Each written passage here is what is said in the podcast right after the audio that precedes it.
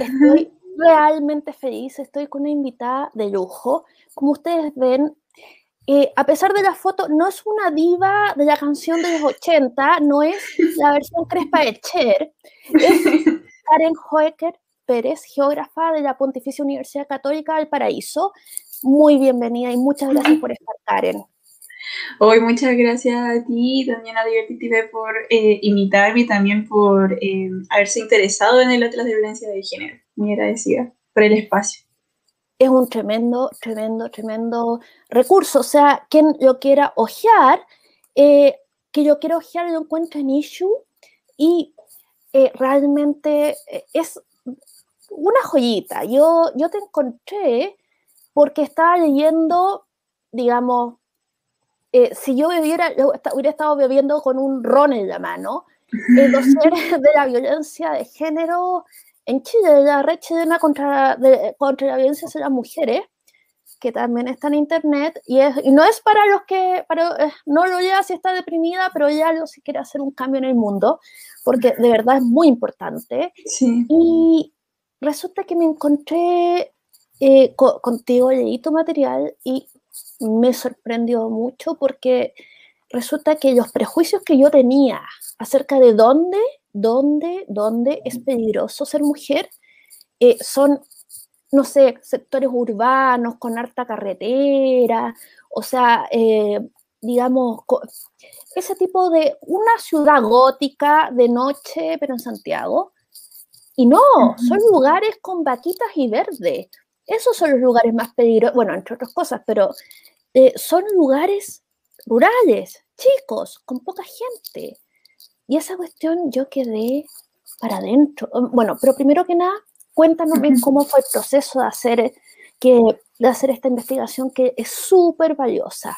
Sí, bueno, primero eh, para mí igual fue una sorpresa, porque igual, eh, bueno, esta investigación ya lleva como tres años. Al principio fue una territorialización de los femicidios en Chile, y yo tenía la suposición de que iba a ser en sectores urbanos, esa era mi hipótesis. Eh, porque, bueno, yo igual, claro, vivo en, en la ciudad, eh, nunca he sido, claro, no tengo mayores conocimientos rurales hasta ahora que comencé a adentrar. Eh, y mi sorpresa fue que finalmente, claro, las tasas con las mayores violencias o femicidios eran en sectores principalmente eh, que estaban vinculados a actividades extractivas o de primera, eh, como actividades primarias. Y ahí, y ahí, me sorprendió bastante y comencé a hablarlo con mis profesores eh, de geografía y comenzamos, claro, a cuestionarnos y ver que había, aquí hay algo interesante, como qué relaciones existen dentro de estos espacios eh, y finalmente tampoco es que dentro del sector urbano no, no existe violencia, porque claro, si lo hay, yo creo que nosotras dos que somos ciudadanas, eh, aquí en, en, el ámbito urbano, la, la vivimos todos los días, cada vez que salimos a las calles, cada vez que vamos las noches, sentimos esa presión y sentimos eh, los miedos y también hemos vivido experiencias de violencia de género, desgraciadamente. entonces, eh, finalmente mm, no puedo decir que hay, no, existe, como existe algún espacio libre. Quizás sí, pero desgraciadamente yo todavía no lo conozco. Eh, pero sí hay algunos sectores donde se agudiza. Y claro, y uno comienza a ver que son estos espacios que son, eh, primero, que tienen una serie de factores que, que lo hacen más aislados y también más Em, desvinculados, por ejemplo, de eh, redes viales, lo que comienza a transformarse en un obstáculo geográfico. Y lo cual, más sumado, por ejemplo, a que no existe un apoyo o una asistencia estatal, por ejemplo, de servicios, como por ejemplo carabineros o eh, CESPAN, por ejemplo, que están cerca, comienzan a, achicarte, a achicarse estos círculos y finalmente uno dice, pero ¿cómo si viene en comunidad, comunidad chica, donde todos se conocen y puede ayudar entre las vecinas, las familiares? Finalmente todos se hacen parte del proceso de, violencia. Es una red finalmente donde, claro, está esta cultura de eh, cómo te vas a salir de ahí, mejor quédate si estás viviendo allí, ¿cachai? Como, ¿qué es esto de violencia? Eh, como que no existiera y finalmente se termina perpetuando y permaneciendo dentro, dentro de este círculo de violencia, claro, por todas las dificultades que se tienen que vivir o sobrevivir para poder salir de ahí.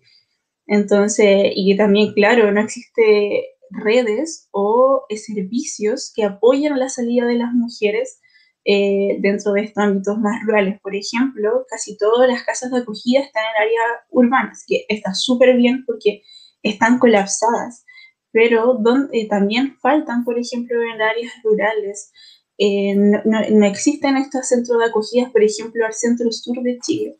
o que son los mínimos y son también las áreas donde más agudiza la violencia. Tal vez las autoridades piensan eh, tal como yo pensaba y tú pensabas, que eran los sectores urbanos donde nos damos, donde eh, es tan peligroso y que las comunidades pequeñas, el pueblo que se quiere y se apoya, ahí se van a proteger más, pero no, no es un factor de protección, estamos viendo.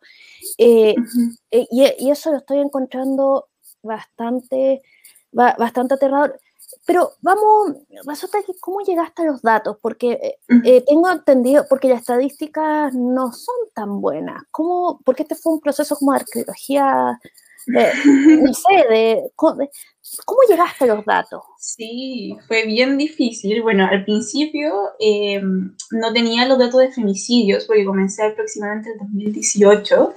Y en ese instante, en ese instante la, todavía el gobierno, el Estado no liberaba como los datos de femicidios y eran como eran a nivel regional. Y a nivel regional, ¿qué sucede? Es que uno pierde la, la, escalaridad, no tiene esa especificidad de qué comuna cuál. Por ejemplo, lo primero que uno hace cuando ve un mapa es dónde estoy yo. ¿Cuál es mi comuna? ¿Y cuáles son los números? Eh, esto no sucede en la región. En la región existe una comuna, por ejemplo, como Santiago, que es súper urbana, pero también está, por ejemplo, eh, María Pinto son extremadamente eh, desiguales y con características muy distintas. Entonces, tratando de poder eh, ofrecer esa visibilidad, es que comencé a buscar a, escala comunal o barrial. Y me encontré primero con los datos de la Red Chilena contra la Violencia hacia la Mujer, que hacen una labor excepcional porque llevan el registro eh, a través de la información de, de los medios y también de cómo se, se, van enterando finalmente y lo van registrando, desde cómo sucedió, quién fue, cómo está el estado de la judicialización, en un proceso súper eh, metodológico. Eso me ayudó y también lo, la primera fase fue territorializar. Y luego de eso quise darle como una dimensión, ver, porque finalmente, claro, uno puede la violencia de género expresada en los femicidios, pero la parte más radicalizada entonces comencé a investigar también datos, eh, por ejemplo, desde Carabineros de Chile con eh, denuncias eh, por violencia intrafamiliar, física y psicológica, denuncias por violaciones, por abusos sexuales. Y siempre quedándome desde la denuncia y no como el, el Estado o como la que haya sido aceptado por el, juicio, por así decirlo, porque parto con la primicia, que también muy feminista, porque esa era mi postura, de creerle a la persona que está denunciando.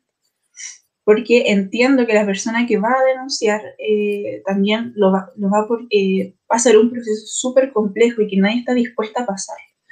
Entonces, y que muchas veces se desestima porque, eh, porque también no existe, por un montón de cosas, porque también no existe un proceso que esté de acuerdo a la víctima.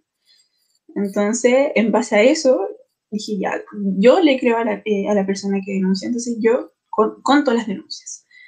Eh, y en base a eso hice, recopilé desde Carabineros y también desde el Ministerio de Justicia. Y de ahí eh, lo fui estandarizando a escala comunal, que al principio fue bastante difícil, porque claro, a veces, por ejemplo, ¿qué es lo que hago? Yo lo junto a través de los códigos, porque a veces, mucho, muchas veces los carabineros, por ejemplo, el Ministerio de Justicia escriben la comuna mm, no de la misma forma. Por ejemplo, uno escribe Coyhaique con Y, el otro Coyhaique con I. Entonces, primero una estandarización de los datos que lleva unas, unas semanas y luego es eh, poder finalmente armar los mapas eh, y también hacerlo visible para las personas. Entonces ahí también lleva todo un proceso de eh, un poco qué datos quiero mostrar, qué colores los quiero mostrar, cuáles son los más pertinentes, cómo, eh, por ejemplo, manejo los datos. Eh, también a veces eh, eh, muchas veces también limpiar las tablas de datos, porque vienen, por ejemplo, con el resumen regional, resumen nacional. Entonces, todo tiene un proceso muy burocrático, porque generalmente también el Estado no está acostumbrado a entregar un nivel de detalle tan específico, que es el comunal, que en verdad el que debiésemos mínimo tener. Entonces, por ahí va eh, desde los manejos de datos, desde lo oficial, por así decirlo, Carabinero, Ministerio de Justicia, pero también desde la red chilena contra la violencia hacia la. Eh, yo, eh, esto lo estábamos hablando antes, pero voy a lanzar casi como si fuera una sorpresa. Me estaba acordando, yo soy psicóloga y una de las claves cuando yo no, no ejerzo psicóloga, pero una de las claves para encontrar la manera de tratar un síntoma era, digamos, que a ti te da, e, era ver cuándo este síntoma no se daba, en qué circunstancias. Y, y, ahí uno podía eh, desarrollar, desarrollar una estrategia. Y acá yo estaba pensando lo mismo. Digamos, ya, vamos a agarrar eh, esta comuna que, digamos, con tantos habitantes, eh, extractiva, forestal, etcétera, donde, eh, donde hay muchos femicidios, aunque son tres pelagatos, pero hay muchos femicidios, y tomar otra similar eh, en que no suceda eso, en que no tenga malos índices, y estudiarlo, porque de repente ver cuál es el factor protector ahí, porque de repente para que la estrategia no solamente sea eliminar los factores de riesgo, que supongo que también se puede hacer, pero también poder ver cuáles son los factores protectores, porque como estamos viendo, y, y, tu, y tu tremenda investigación por la que yo te, te felicito, nos prueba es que eh, lo que uno piensa que se supone que debería ser, porque es obvio, no es así, y mucho menos para políticas públicas. Claro. Eh, entonces, ahí hay mucho, mucho que hacer, o sea, tú me contaste que, o sea, que esto está solo comenzando y que, y es más, tú vas a presentar un trabajo más grande en Canadá, ¿verdad? Claro, sí, mi idea es seguir eh, ahora comparando con comunas, porque finalmente, eh, claro, eh, una, una, interesante también estudiarlo desde esa perspectiva. Yo hasta el momento, claro, no, no lo he abordado o más que nada ojeado, más que nada, así como revisando, porque al final uno lo ve tantas veces que comienza ya a identificar cuáles, cuáles son cuáles. Y claro, las comunas que tienen las tasas eh, con menos índices, finalmente son eh, comunas que eh, pertenecen a un estatus socioeconómico más alto. por ejemplo, Ñuñoa, Providencia, que también tienen servicios también al alcance o un mayor alcance. Pero aquí también, ¿qué es lo que sucede? que también puede ser parte de la investigación, que dentro de estos estratos socioeconómicos también eh, tenemos que admitir que muchas veces no se denuncia, porque el problema se queda, también se resuelve dentro de la casa y existen otras formas de resolverlo. Entonces, eh, también tenemos ese límite eh, em, y que también hay que reconocerlo, pero también podemos comprender que también dentro de este estrato socioeconómico, por ejemplo, la, eh, que la mujer mejor tiene la capacidad de comprarse, por ejemplo, una casa e irse, pero dentro de un, de un espacio más vulnerable no. Y, no, puede irse porque también tiene eh, personas a su cuidado que son dependientes, como hijes, y comienza a verse un círculo mucho más agrandado. Entonces, por ahí comienzan a ver también esas lógicas que se entrecruzan con la pobreza, con la vulneración, la dependencia. Y esas son como, claro, las comparaciones que eh, hemos podido sacar hasta el momento. Yo diría que también los factores culturales. Eh, durante el poco tiempo que yo trabajé como psicóloga, recuerdo un caso de, una mujer que llegó muy afligida, que sufría mucha violencia, y yo asumí que por supuesto era dependiente económicamente, porque si no, y no, resulta que ella lo mantenía. Y ella, es que, ella me decía, no es que mi familia siempre se ha dicho que el hombre tiene que llevar los pantalones y mandar y que eso. Entonces era una idea y como, ¿y tú mantenías ese huevón? O sea, échalo, consíguete uno mejor, sácalo de tu casa. ¿Cómo? Eh, pero, pero esa idea, eh, esa idea no se le había pasado por la cabeza. Es como, es que de repente cuando uno está bajo mucha presión, es visión de túnel. No estoy culpando a las mujeres, no estoy culpando a las mujeres. Acá no, no digo eso, pero eh, en entornos que son muy permisivos con la violencia y que eh, de repente eso pasa no, porque no siempre son dependientes económicamente. Porque eh, cuando son dependientes económicamente es cuando uno lo entiende. Pucha, está desesperada, tiene hijos, tiene una enfermedad, no tiene a dónde irse. Pero no necesariamente así. Claro. Sí, de hecho, a mí igual me ha pasado que también, claro, he conocido casos de personas, claro, estatus socioeconómico muy alto, donde tiene una violencia extrema porque finalmente e, el hombre, en este caso, prácticamente una impunidad debido a sus cargos, debido al dinero que obtiene, entonces, y, y, dentro de ese mundo, que claro, no, no, puede denunciar, la vergüenza, la familia, e, etcétera, comienza a haber también como un cierto eh, resquemor finalmente también por denunciar y tomar acciones. Y también eh, eh, dentro de aquello también, claro, es la cultura de la violencia, que, y que también se expresa, eh, claro, a lo mejor de distintas formas dentro del urbano o lo rural, que yo creo que también es muy interesante de investigarlo. Y claro, ahora como dentro de lo, de lo rural, que es lo que he estado viendo, y dentro de estas áreas más extractivas, es que claro, finalmente está esta cultura de que el hombre va a extraer. El hombre, por ejemplo, va a talar los árboles. Se levanta a las 6 de la mañana y regresa a las 8 eh, y, y, luego llega a la casa donde él explota físicamente y también eh, material intangiblemente a, su mujer, que le tiene que cocinar, tiene que lavar la ropa, tiene que cuidar a los niños, tiene que hacer todos los quehaceres para que él luego salga al otro día a explotar la naturaleza. Entonces, claro, está esta lógica de el hombre va a explotar los recursos, pero también la mujer se explota para que él pueda explotar. No sé si se comprende. Y ahí comienza a ser como una lógica de, violencia, porque finalmente el hombre también se ve envuelto de un ámbito muy violento. Eh, eso eh, yo no, no, te estoy discutiendo a ti, yo, que tú has encontrado en tu investigación, estoy ahí, eh, hay una cierta fisicalidad, es como una cierta brutalidad. El otro día estaba leyendo a Virginia Despentes, se, pronuncia en francés, así que acabo de hacer, eh, eh, quienes hablan francés no me odian. Eh, pero resulta que decía que, y, esto es una teoría muy loca, pero yo voy a tirar acá porque podemos hablar cosas locas porque es mi canal, resulta que ella se refería al comercio sexual. Resulta que ella hablaba eh, esto de los 90, ella ejerció comercio sexual. Ella decía que en los 90 en Francia, los medios franceses mostraban el comercio sexual como algo extremadamente degradante, ojalá con historias horribles de, de, niñas golpeadas, con, con, problemas de droga, ojalá con, con, cucarachas que caminen por detrás, ¿cachai? Mm. En, en, pantalla. Todo eso. Y que, y que era, en realidad, eh, esto tenía una finalidad política.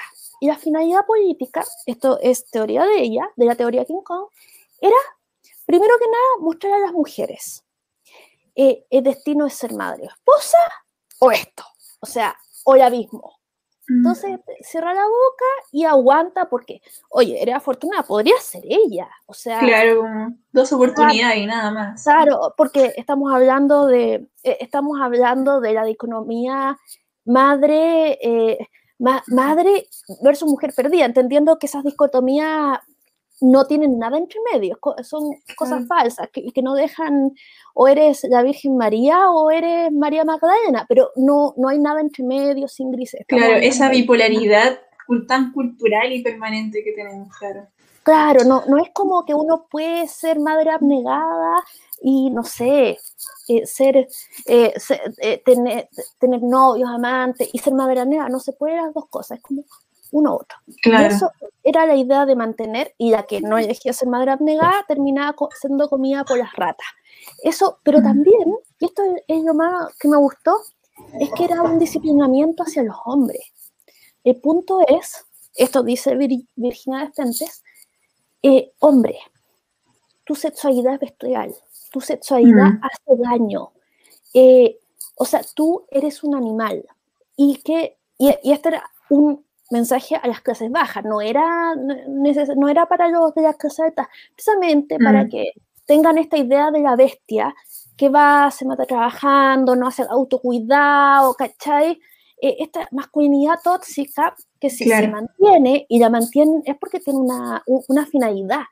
Ahora, Política, sí. Claro, o sea. Y económica. Mm. Claro, obreros para la, obreros para las fábricas, soldados para los ejércitos. Esto es muy siglo XX, porque ahora las cosas no funcionan tan así en una sociedad digitalizada y se requieren otras habilidades, porque eh, estamos en la cuarta revolución industrial, pero esa idea de bruto que, que, que consideraba que era de, de homosexuales quejarse, ¿cachai? Que uno no se queja, uno trabaja y si uno está de mal humor, explota y, no sé, le da cachetada a la mujer porque, en fin. Pero esta idea, eh, entonces, de repente, esa cosa atractiva, esa cultura de la masculinidad tóxica, pero eh, tiene, tiene su, por, ahí, sí, yo podemos conectar con la naturaleza, pero también con el tema de, de gallo que va y trabaja, trabaja, trabaja. Es que, claro, finalmente es, lo que se le enseña, porque finalmente, históricamente, a la, y claro, varias em, geógrafas también que, eh, que, porque Chile igual eh, dentro como de este ámbito está muy incipiente, por ejemplo, la geografía feminista, que es donde yo estudio pero eh, geógrafas peruanas, colombianas, que donde sus territorios también son brutalmente explotados, también han estado desarrollando y claro, mencionan que esta cultura, la que tú mencionas, está muy conectada con la naturaleza porque finalmente se asocia la naturaleza a la mujer. Porque, por ejemplo, claro, la mujer es la naturalizada, la que, por ejemplo, la que fluye como un río, esos, esos poemas románticos, como que siempre hemos estado asociadas también mucho a el tema de que nosotras damos vida, nosotras como que somos, eh, como que nosotras fuéramos parte de la naturaleza, pero no los hombres. Entonces, ¿y por qué? Porque los hombres son finalmente lo que explotan la naturaleza, lo que están desde afuera y vienen y la explotan. Está esa lógica. Porque está, y de hecho es la lógica hombre-naturaleza, no ser humano-naturaleza. Y eso igual nos quiere decir algo. Y es como también nosotros vamos aprendiendo a desarrollar y relacionarnos con nuestro medio ambiente y también dentro, y que dentro de ese medio ambiente también eh, habitamos entre, entre distintos seres. Y, claro, y comienza a permear finalmente cómo esta relación que se tiene con el medio también dentro con nosotros mismos. Dentro, por ejemplo, claro, una pareja. Y, por, y esto también lo a ver muy bien explicado porque las personas que vean esto ojalá puedan ver el, mapa, el atlas. Eh, y si van ustedes a, a, abusos sexuales o violencia sexual, van a encontrar que también existen altas tasas dentro eh, del, sector norte, de comunas muy mineras o de transporte, donde, claro, mejillones, em, también está eh, la comuna de, bueno, la comuna de Tantal, que es una de las comunas más también violentas, eh, y comienza a verse como esta lógica también eh, muy relacionada con la explotación sexual. Y de que, claro, que el hombre tiene una, una necesidad de satisfacción de esta bestia que debe satisfacer. Claro, y bueno, eh, eso habla de la... Hay de tantas cosas, la necesidad de educación sexual, de autocuidado, una cultura de consentimiento, porque realmente no tiene por qué ser así. Y digamos, si no todos los hombres se comportan así, eh, esa, eh, claro. se puede naturalizar ese, tipo de pensamiento. pero, digamos, también eh, la conexión de, la, de esta sexualidad, masculinidad tóxica, esta sexualidad eh, mirada como algo que tiene que ser, obviamente, bestial, porque eh, así son los hombres y no hay otra manera de hacerlo. digamos, bueno, sin duda, y acá podemos conectar con la salud mental y los índices de, de, violencia contra los niños en Chile y, y o sea, Ah, mi punto, vuelvo, vuelvo, hay que agarrar un factor protector dado, tal vez hay que agarrarlo todo, pero no sé, como uno no lo puede agarrar todo, identificar eh, el, el, factor que, digamos, que, que, sea más fácil y que provoque más, más, efecto, dónde poner el dedo para desbalancear la balanza. para empezar a meterle dientes a este problema? Porque... Claro, yo creo que lo principal, lo principal es eh, primero eh, redes y también ayuda estatal, inversión estatal eh, en temas también de escolaridad. Eh, porque finalmente estos, claro, estos territorios o los que son, los que tienen menos índice de violencia son también los, las comunas donde menos decisión escolar hay. Entonces, eso también nos quiere decir algo. Eh, ah. que tiene que ver con un tema muy cultural, muy educativo también, finalmente. Eso es interesante. Sí, sí, porque finalmente estas comunas también rurales nos vamos encontrando que la mitad, o al menos entre el 20 al 30, 50% han desertado de, eh, de la escuela y un, buen número, un número mayor, no, es menor que el 20% de la población mayor de 18 años haya desertado de cuarto medio o que no haya terminado su enseñanza media. Entonces, eso es, es que finalmente es simplemente gente obrera, y que, claro, no, no, eh, no, ha tenido tampoco los recursos, la ayuda estatal para financiar sus estudios básicos, para poder conseguir una, una, mejor calidad de empleo, una mejor calidad de vida. Bueno, y la educación te da acceso a tantas otras cosas. Claro. uno escapa de, de, su realidad inmediata a través de los libros, a través de gente claro. Que no está junto, que te da, ofrece otras perspectivas digamos, y que uno puede hacerlo y, y solamente eh, está pegado a, lo, a, la realidad inmediata. Tiene claro, la producción. Uf, sí. Obviamente es producir, producir dinero. Porque eso, porque claro, obviamente está esta cultura del colegio hasta, bueno, hasta un cierto tiempo nomás, porque hay que producir dinero para la familia. Porque hay que comer, hay que, hay que tener el pan. Entonces, y era también algo que se sigue replicando hasta hoy en día, quizás no con tanta frecuencia como por ejemplo hace 50 años atrás, que claro, la gente estudia hasta, hasta octavo básico, leer, escribir y luego a trabajar. Ahora no, eso se ha ido ampliando y la gran mayoría sí terminaba cuarto medio, pero existen, claro, estas comunas, estas comunas más aisladas, más segregadas, donde se sigue perpetuando esta lógica. Porque finalmente igual... Eh, eh, las, las, personas ven, claro, eh, este, esta realidad más inmediata de que, claro, tienen necesidades básicas que satisfacer. Y que, claro, que nadie se las está resolviendo. Ya, o sea, uff. Bueno, pero ahí hay una clave, y que no es, tan, no es nada nuevo la educación, y que es algo claro. que, bueno, es una de las tantas conversaciones de la, constitu constituyente. Eh, uh -huh yo eh, eh, he estado así, eh, he entrevistado a hartos constituyentes y hay gente realmente buena que me ha encantado. Y, y una de las cosas que es como los derechos sociales, que yo que pienso que, que, uno de los derechos sociales principales debería ser la educación. Sí. Y, y, acá y voy a tirar así una cuestión neoliberal feísima, pero es porque genera renta la gente, digamos, la gente puede mantenerse, eh, o sea, digamos, lo otro genera más bien gasto, esto genera renta, entonces permite que por último les dé más autonomía para solventar lo que el Estado no puede dar, porque el Estado se ha portado tan mal, tan mal, han sido tan tontos. Eh, sorry, eh, con el tema de la falta de acceso, yo estoy totalmente pensando en la autonomía, porque resulta que ahora que está, que no, que está difícil de acceso a salud sexual y reproductiva. Eh, yo hago un programa con, con, otra, con una artista de discapacidad y estábamos hablando, eh, la, gente con discapacidad no ha tenido acceso a terapia física, eh, la gente con, con, enfermedades, no, todo el mundo entonces, y entonces la autonomía se entonces hay que aumentar la capacidad de autonomía para que puedan, por último, también trabajar en el mundo. Eh, entonces hay que mejorar la educación para que puedan trabajar por Internet, para que puedan, no sé, donde sea, eh, eh, digamos, aumentar su nivel de autonomía para hombres y mujeres.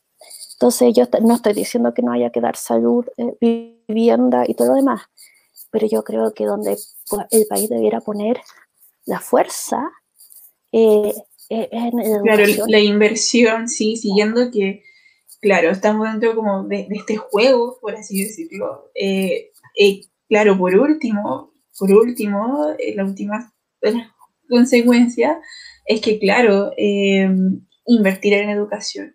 Yo admito que yo soy eh, beneficiada por la educación gratuita y gracias a eso pude concretar mi, mi estudio y puedo, ahora soy una profesional y, y, soy una de las primeras también profesional de mi familia, de, mi familia, de mi mamá, y mi papá. Bueno, y está pagando, pagando de vuelta al país con creces con este trabajo fantástico que estoy haciendo.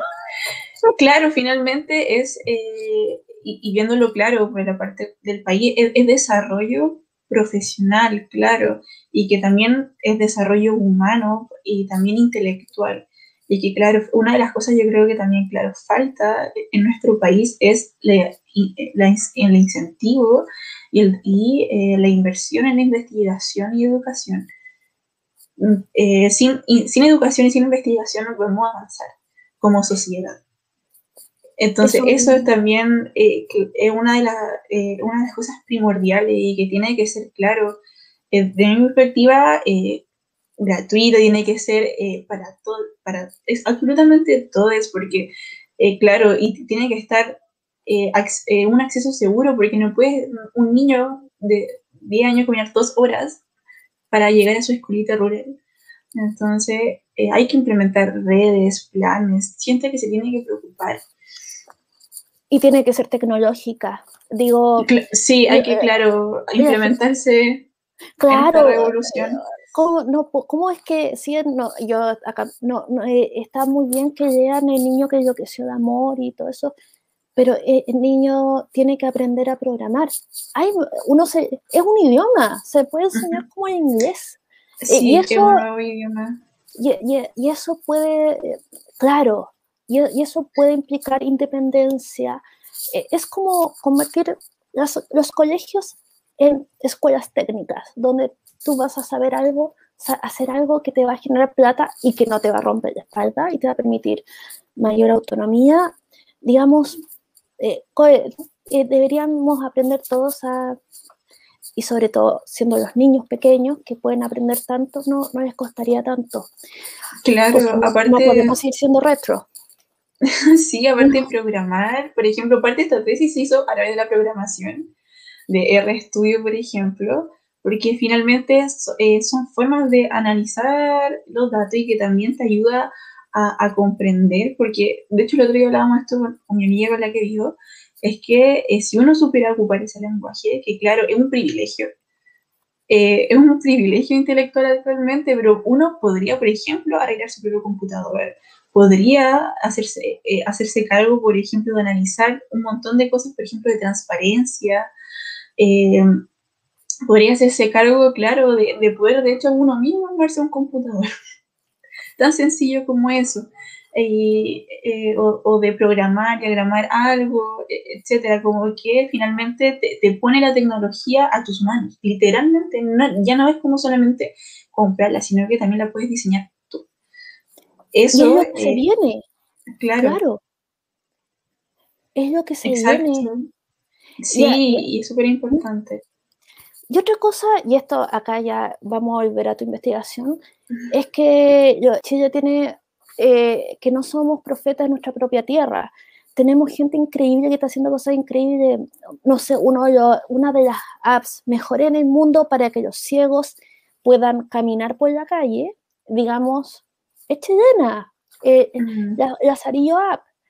Eh, y se ocupa en todas partes del mundo. Y en Qatar los contrataron para que hicieran eh, la visita guiada a, ah, en su museo.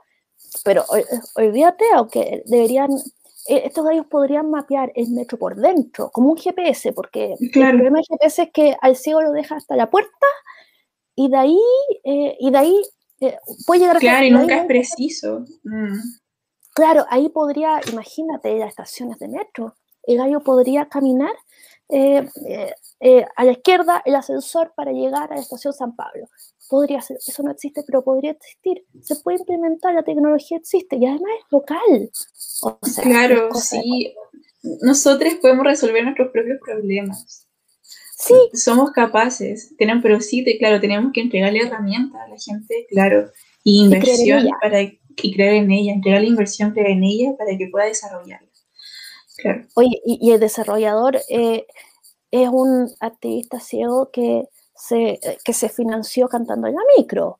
¿Cachai? Eh, eh, yo digo porque me lo contó, yo, yo lo entrevisté, la entrevista está acá, está en el canal, entonces yo, por eso lo, lo, digo, y bueno, y digo ciego y no evidente porque se refiere a él mismo como ciego, pero si no, claro. no, no, me referiría a otra manera. Como sí, hay la gente, claro, resignifica esos nombres y los, claro, los politiza.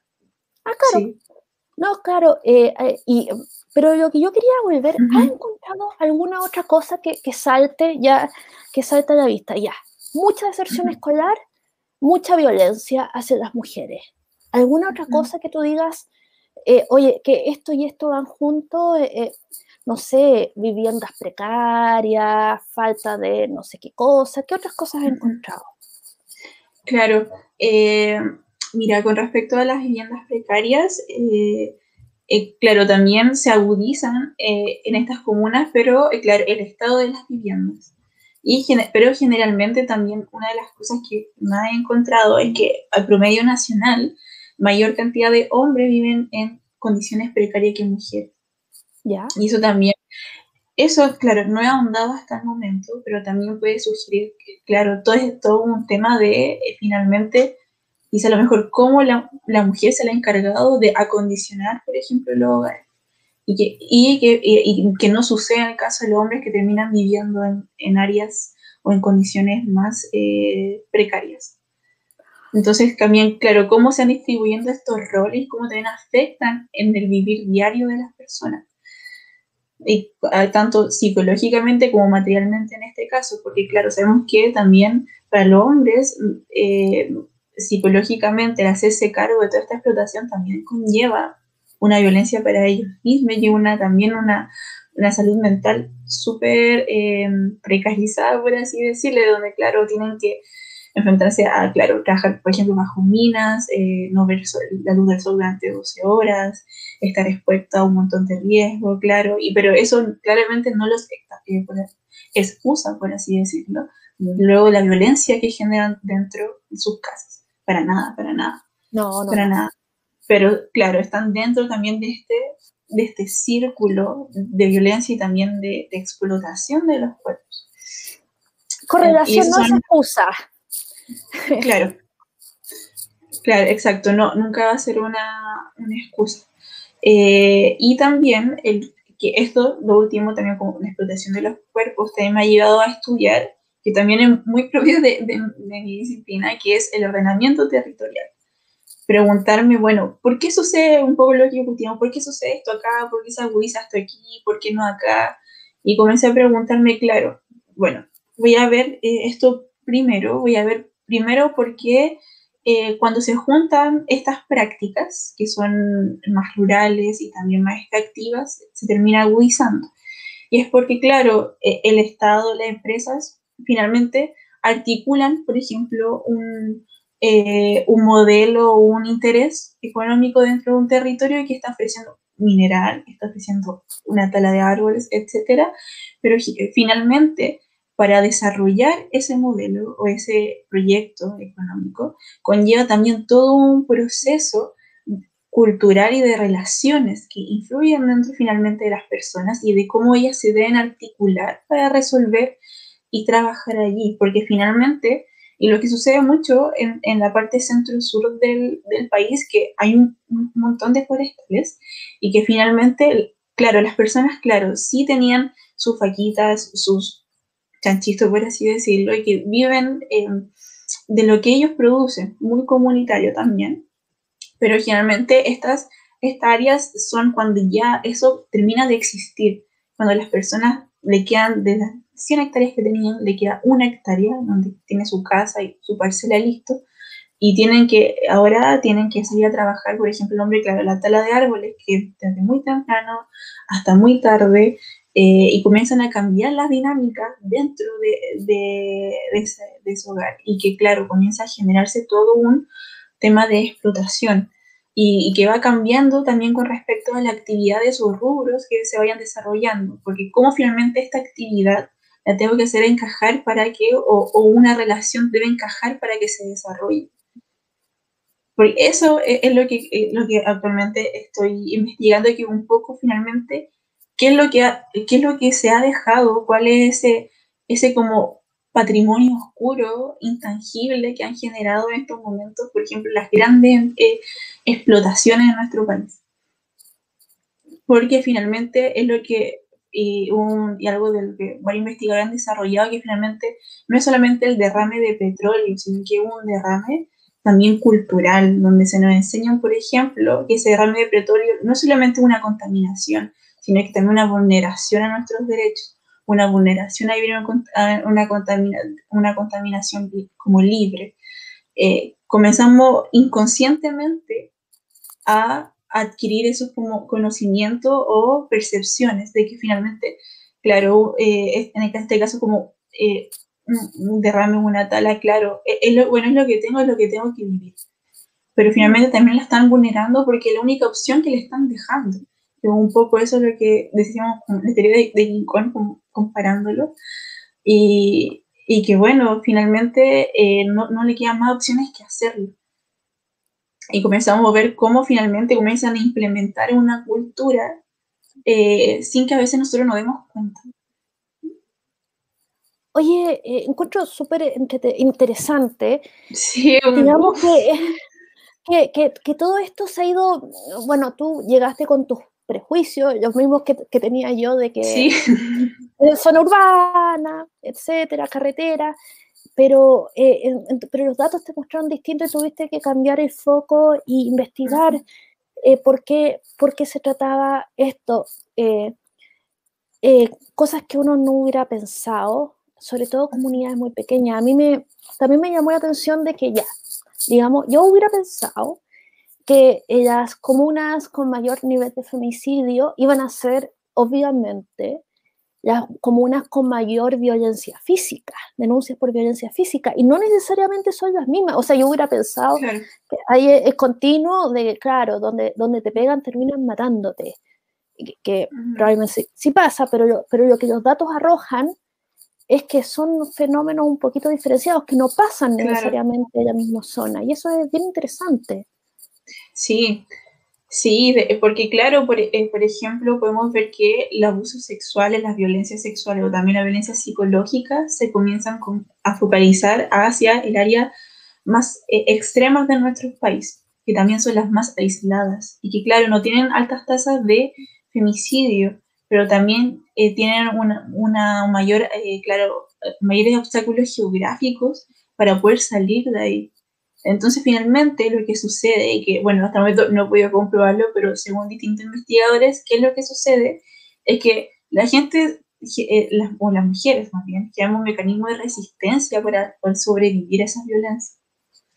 Donde finalmente, claro, nos mantenemos en esa red porque es lo que nosotras conocemos hasta ahí, lo denunciamos, pero finalmente eh, nos mantenemos en esa red porque no, no, no existen mecanismos, o, quizás sí existen, pero conllevan también un gran esfuerzo de recursos también y también de, eh, eh, la, eh, no quiero decir que la mujer que se queda ahí no, es valiente, pero también tiene que superar un montón de obstáculos que a veces conlleva irse con, con hijes, superar, por ejemplo, también de la vergüenza y que toda su familia le enjuicie, eh, y todas esas redes que uno cree que son cercanas, también muchas veces te, terminan dejando permanecer dentro de ese círculo de violencia. Muchas veces no te ayudan.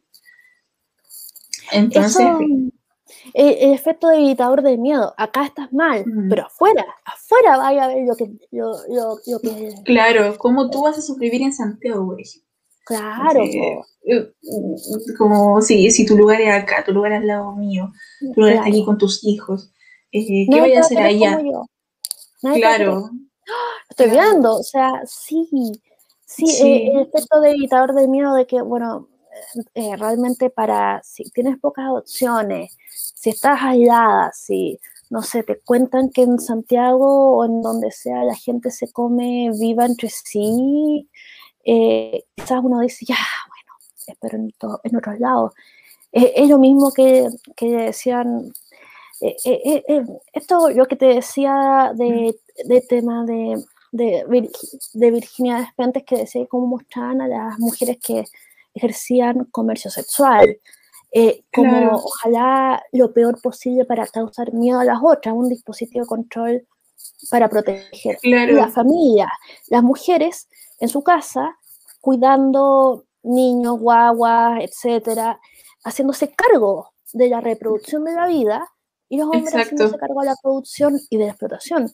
Entonces, uy, eh, es un fenómeno muy similar que se ve de, de maneras distintas. Claro, finalmente e, es la misma lógica que vamos observando, que, que es la lógica que nos han enseñado de cómo tenemos que vivir esta vida.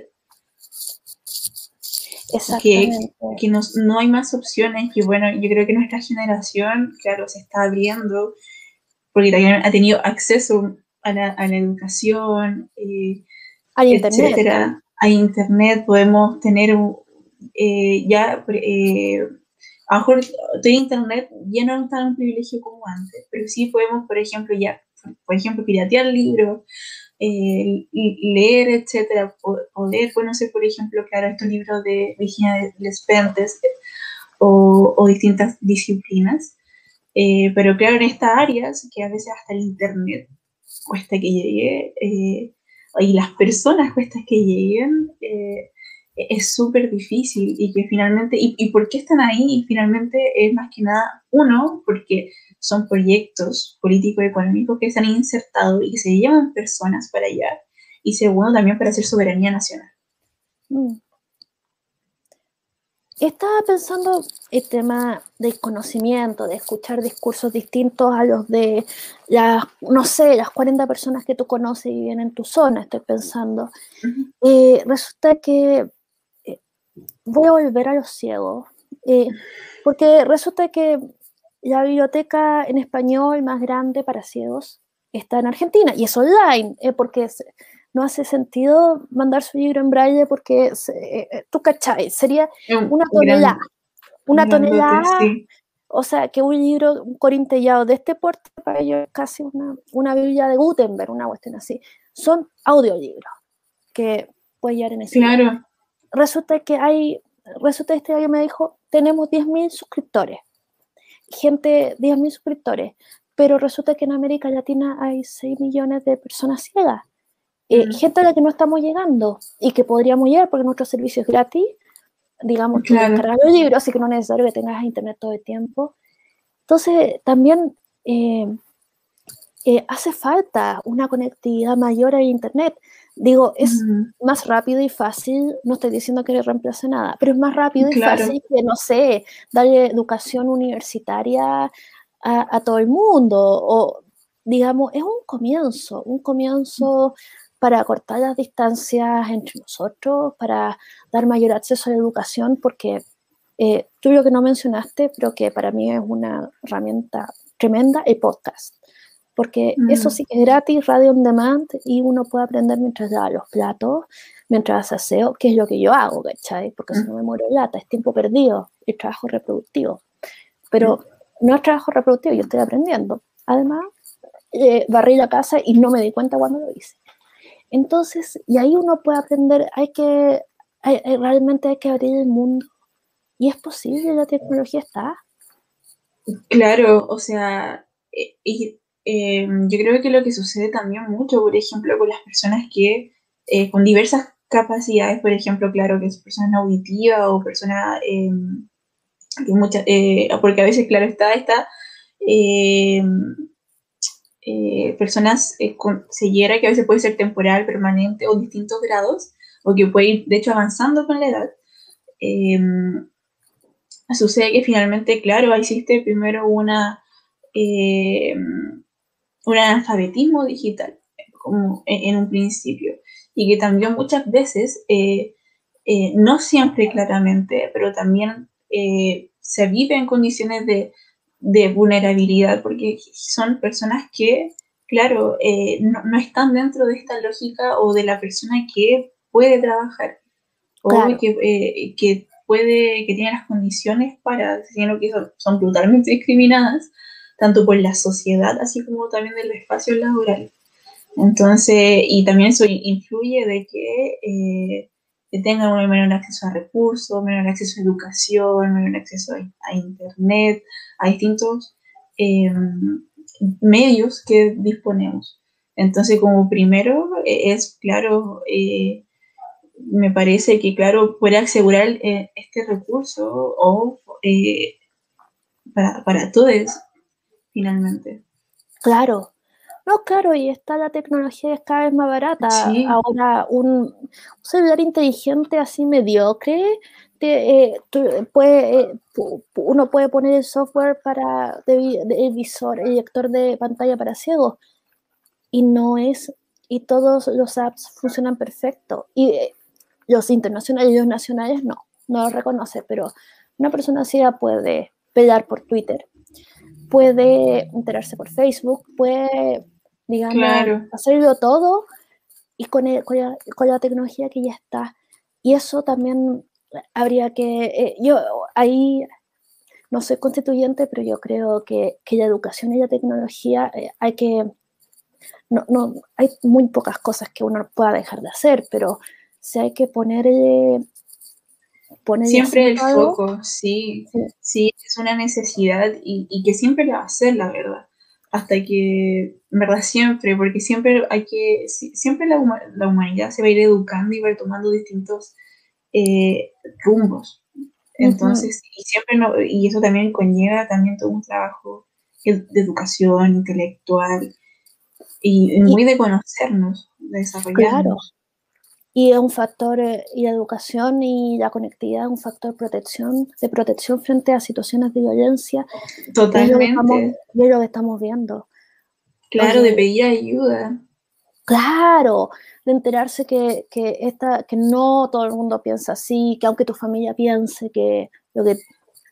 Claro, de poder desnormalizar, eh, de poder eh, leer lo que sucede, que, que, no está bien, o eh, por ejemplo, hace muy poco, eh, hablando también de un poco de, del Atlas, asistió una, una mujer que estaba viviendo violencia de género en esos momentos, donde iba arrancando de casa en casa, y, y ella mencionaba que, claro, finalmente como que asistía a ese espacio primero para, para desahogarse, para que la escucharan, porque era el único lugar donde se puede sentir acompañada y que es súper triste, súper triste. Y ahí uno, claro, y ahí uno, eh, eh, ahí comienza muy feminista a articularse y ver qué organización la puede acompañar para que salga, la apoyen.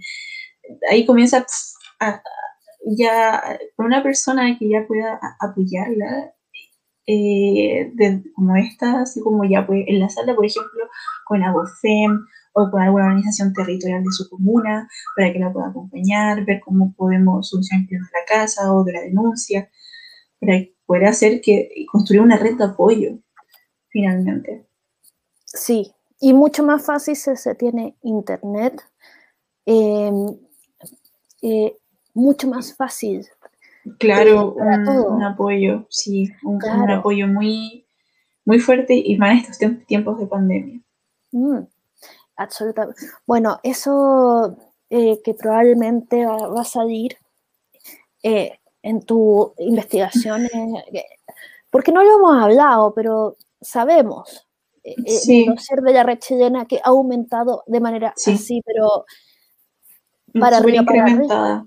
sí, sí. A mí, a mí eso, que no se esté hablando de eso, o sea, me indigna. O sea, no, me, me, me, ¡ah! me, dan ganas de llorar a gritos, me dan ganas de destruir cosas. Porque resulta que cuando, que es una de las tantas cosas que, eh, que no se tienen en cuenta, la, la cuarentena se supone, eh, yo no, no soy epidemióloga, punto es que hay gente que, que está viviendo cosas terribles, que no puede escapar, eh, y que a mí, y, a mí se me aprieta el corazón, o sea, y que no tiene otros espacios para moverse. Y los niños especialmente, que por último, eh, las escuelas los pueden monitorear. Eh, pero, si no está haciendo la casa, a mí, porque ya antes la cosa era grave. Según Mario Weisblut, que de Educación 2020, uno de cada cuatro niños sufría violencia grave en Chile O sea, ya uno de cada cuatro. Sí. y ahora, no, sí. Eh, eh, este gallo hace un muy buen trabajo en el sentido de que está gritando esto hace bastante tiempo, de que es. Y realmente, eh, esto, tú acabas de decir, la conectividad, digamos, la, la, conectividad, el poder irse, el no estar aislado, es un factor protector y este factor acaba de desaparecer. Y eso a mí me preocupa mucho y realmente me preocupa que no se esté, que, que, el gobierno que no se encierra, que no, yo acá no digo que, que no, no voy a pronunciarme contra o a favor de la cuarentena porque no soy epidemióloga, pero pucha, eh, a un precio terrible para mucha gente. Y eso claro. me preocupa mucho. Claro, sí, no, es absolutamente terrible porque yo no lo he hecho, pero he visto eh, que otras compañeras lo hacen, que ah, eh, ven, estudian analizan estadísticamente cómo han incrementado las denuncias o violaciones a niños menores de edad. Y es terrible, eh, es, es, terrible. Y, y, claro, porque generalmente, ¿qué es lo que sucede? Es que estas violaciones sean por personas de la casa, del abuelo, el tío, el papá, padrastro, eh, y, son, y lo, y lo más probable es que muchos niños, niñas estén en ese estado de vulneración tremenda en estos momentos. ¿Y por qué? Porque, tampoco hay una inversión, porque a lo mejor es inmediata y es reactiva, pero eh, son primero casas de acogida y, eh, asistencia, así como de, de, pero no es solamente como de sacar el niño, por ejemplo, llevarlo al cename, no, sino es que es apoyar a la familia completa y sacar ahí a, todo su hermano, a la mamá, etcétera, a todas las personas que están siendo vulneradas y, llevar, y llevársela y, y, a la persona que tienen que aislar a la esta persona agresora. Eso es una cosa, bueno, yo también entrevisté dos veces a José, a José Andrés Murillo, que de la Fundación de la Confianza que trabaja contra el abuso. Y decía que eh, esta, esta idea de mis hijos son míos, o sea, son míos, tal como esta lámpara es mía y la silla donde me siento es mía y yo hago lo que quiero con eh, esa idea de que los, los, hijos son de mi propiedad y no que yo soy su protector, su garante de derechos, eh, eh, está la base del asunto. Mm. está la base del asunto, que no, esta cosa, digamos, cuando en, el, eh, en esto que hubo de la, esta ley de educación sexual, que en realidad yo leí el proyecto y era súper, era sobre todo basado en el tema de, eh, digamos, de que el niño supiera que no lo pueden tocar sin su consentimiento, que tiene que avisar. Nada que tú dijeras así que, mientras que muchos activistas decían, al niño de cuatro años le ponen porno, no sé, eh, eh, eh, porno de no sé qué cosa, casi en puras mentiras. Y esto, para mí, con mis hijos no te metas, con mis hijos no te metas. Es como, punto es que hay que abrir un ah, espacio porque hay muchos, muchos niños que sufren violencia sexual y lo hacen en su casa. Esta idea del de, de violador en los arbustos eh, sí, supongo que sucede, pero no es la no, está la casa. Sí. Sí, eh, y es terrible, es terrible, porque claro, hoy sí da hasta un poco cosa, porque es, eh, es una situación que está pasando actualmente, porque claro, los primeros violadores que uno se encuentra son en la misma casa. Y algo así para mí asqueroso, para mí, eh, claro, espantoso, terrorífico y nos recuerda que este mundo, eh, claro, a veces puede ser muy cruel. Sí, pero claro. por eso hay que abrir una puerta siempre. Claro, sí. Nos protege la posibilidad de escapar. O sea, no digo, por lo menos de escapar del peligro.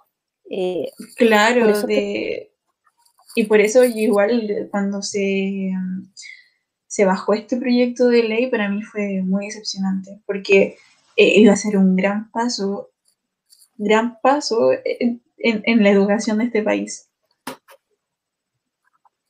Porque no, no iba a enseñar finalmente eh, temas que nunca se me habían conversado que en algunas familias no se tratan. ¿Por qué? Porque, claro, se encura el abusador. Y bueno, José Andrés decía acá, está lleno de, abusadores que están ahí em, preocupados de no perder acceso. Eso decía él, y lo dijo en, el programa. Entonces, bueno, eh, y de verdad, eh, bueno, eh, también va por ahí, o sea, cuando uno dice educación, también pienso en los niños, uno quiere bajar la delincuencia, apoyar a los niños, uno quiere bajar tal cosa, los niños, los niños, los niños, y de verdad los dejamos tan para cola, y, y, es una cosa urgente, y hay que, nadie es propietario de nadie, que, que lo haya creado no, no es como que hayas construido, no sé, el computador de que estás hablando. Lo construiste tú. Claro. no porque yo, pero no son cosas, son personas y no están. Claro, y tienen su rumbo. Claro. Tienen su vida propia. Claro, no son tuyos. Claro. claro, uno, claro, eh, es garante de derecho, como tú decías, pero claro, en ningún caso, claro, el hijo es como una propiedad.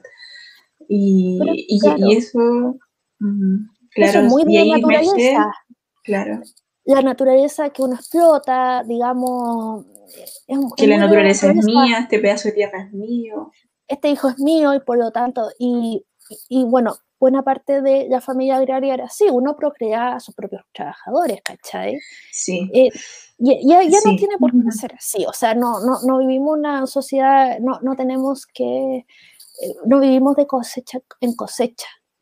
Podemos ser mejores y sabemos mejor. Oye, ha sido una conversación un poquito buena, muy buena, porque realmente aprendí calleta. Me hace feliz saber que haya gente haciendo trabajo tan valioso como tú estás haciendo, porque de verdad esta mirada, eh, eh, esta, esta mirada así a las comunas permite, digamos, tomar eh, decisiones de políticas públicas focalizadas y ver factores protectores. Eh, y yo encuentro increíblemente valioso y un trabajo, eh, estoy buscando una analogía no racial, porque esa es como trabajar como, bueno, como tú sola. Entonces, te agradezco mucho tu tiempo, te deseo lo mejor, disfruta Canadá y bueno, realmente disfruta el mundo. sí, muchas gracias. Y vamos a seguir investigando. Eh, yo creo que estos son temas muy importantes, eh, que hay que seguir avanzando en esta materia porque eh, muchas veces, por ejemplo, estos son los primeros mapas desagregados comunalmente que existen en nuestro país actualmente.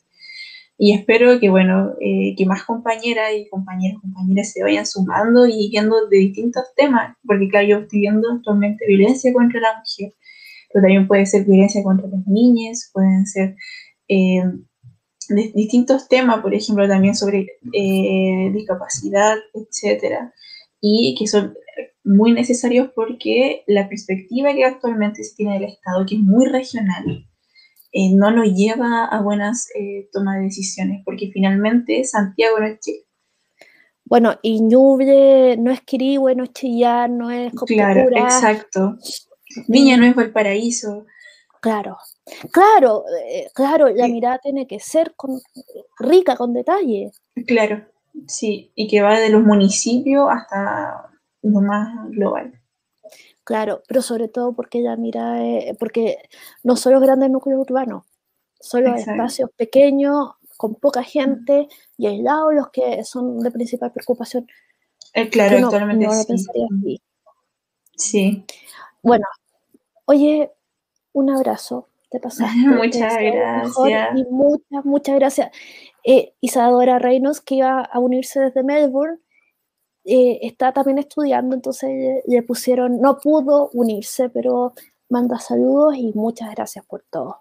Sí, muchas gracias a ti, a ti, de verdad, muy agradecida por el espacio y una buena conversación. Ahí estamos viendo en otra instancia. Ya, pues linda. Chao, chao. Estamos en contacto.